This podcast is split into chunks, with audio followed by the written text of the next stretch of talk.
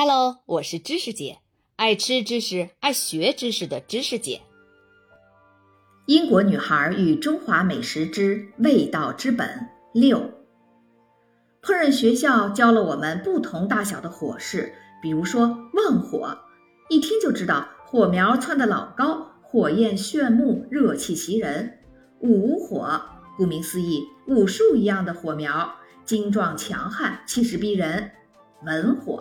温柔摇曳的火苗，文明文学的火，以及微火，蓝白色的火苗，安静微弱的火。没什么温度计给你精确衡量，但必须要熟悉这些火候之上川菜里的油温，从一成到八成。不过归根结底，看火候还是要看热油或者热水的状态，以及食材与油水发生反应的情况。九十年代中期，四川的很多厨师连煤气炉都没有，试用温度计简直就是天方夜谭。他们得对付火势凶猛的煤炉子，这种厨具的设计两千年来都没怎么变过，根本不可能简单的把火开大或关小，一切都要依靠他们那军事雷达一般高速运转的眼睛和鼻子，不放过锅里微环境中每一个蛛丝马迹的变化。于是乎，同学们和我就必须学习把握油温，看几成热的时候才能炒出豆瓣酱那深红的亮色，为鱼香肉丝增光添彩，但又不能太热，免得烧糊了。还要观察几成热的时候，能加入水豆粉，让肉丝挂上一层柔嫩的光泽，但又不能太热，免得肉丝炒干了太柴。蒜要先爆锅，炒出醇厚的香味儿。但又不能炒太久，不然就糊了、苦了。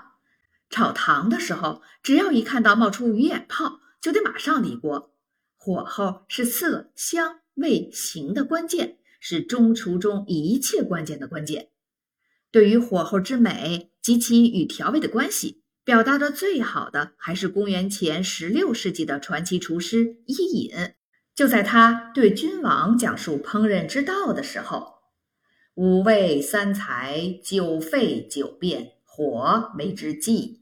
时急时徐，灭腥去骚，除膻，必以其盛，无失其理。调和之事，必以甘、酸、苦、辛、咸，先后多少，其奇甚微，皆有自起。鼎中之变，精妙微鲜，口服能言，志不能喻。若摄欲之微，阴阳之化，四时之数，大概意思就是说，五种味道、三种材料、九种沸腾和形态的变化，都需要依靠火来调整。有时候凶猛，有时候温柔，能够去除腥臊膻味。因此，对火的把控是调和所有食材本性的基础。和谐的调味要依靠甜、酸、苦、辛和咸的融合。但要讲究加入的时间和多少，这是极其微妙的平衡，因为每种味道都自带特殊的效果。锅里的变化精妙至极，语言无法描述，思维无法理解。这就如同射箭的高精之道，阴阳的转化融合与四季的变迁流转。伊尹广博的烹饪理论，由一名叫吕不韦的商人记录在《吕氏春秋·本味篇》中，成书于公元前三世纪。这可能是全世界现存最古老的烹饪学论述了。不过，令人惊奇的是，其中的很多理论仍然适用于二十一世纪的中国厨房。在烹饪学校的数月中，我的成都生活进入了美味的日常。住在川大附近职工公寓中的我，每天早早起床，骑车穿城，路上喝碗稀饭，或者吃碗红油抄手当早饭。熟悉的店主和小摊贩一路跟我打着招呼。有的人会说：“厨师你好。”很多人都已经习惯了我在他们店里嗅来嗅去，尝这尝那，还不断抛出烹饪方面的十万个为什么。到了学校，我穿上白色的厨师行头，扎好头发，拿出菜刀，然后一整天都在厨房这个极乐世界中度过。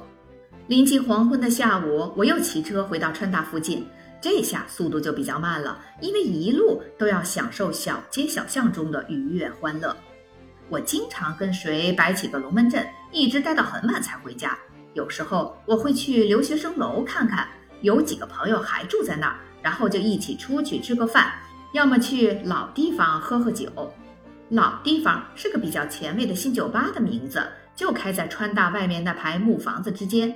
这是我在成都的第二年，我们不用再喝寡淡的啤酒或者长城干红了。酒吧老板们囤了进口的烈酒，甚至还有人能调鸡尾酒了。偶尔过过外国人的日子还是不错的。在成都的第一年，我想尽量融入四川人的生活，而现在我每天都沉浸在中国文化中。耳边轰鸣的是四川话，还有二十五种不同的炒法。这样的一天之后，和几个留学生朋友喝点小酒是最惬意、最放松不过的了。何况成都也冒出了些还挺西方味道的酒吧。有时候我会在公寓里办晚宴，让竹园常客戴维德和帕莎测试下我最新学到的菜谱，或者和意大利人一起做他们的饺子。公寓并不舒适。冬天潮湿透风，夏天闷热且蚊蝇滋生。窗外的天空污染严重，飘着尘埃。洗好的衣服在阳台上挂几个小时就灰了。我的床垫和床单好像永远湿乎乎的。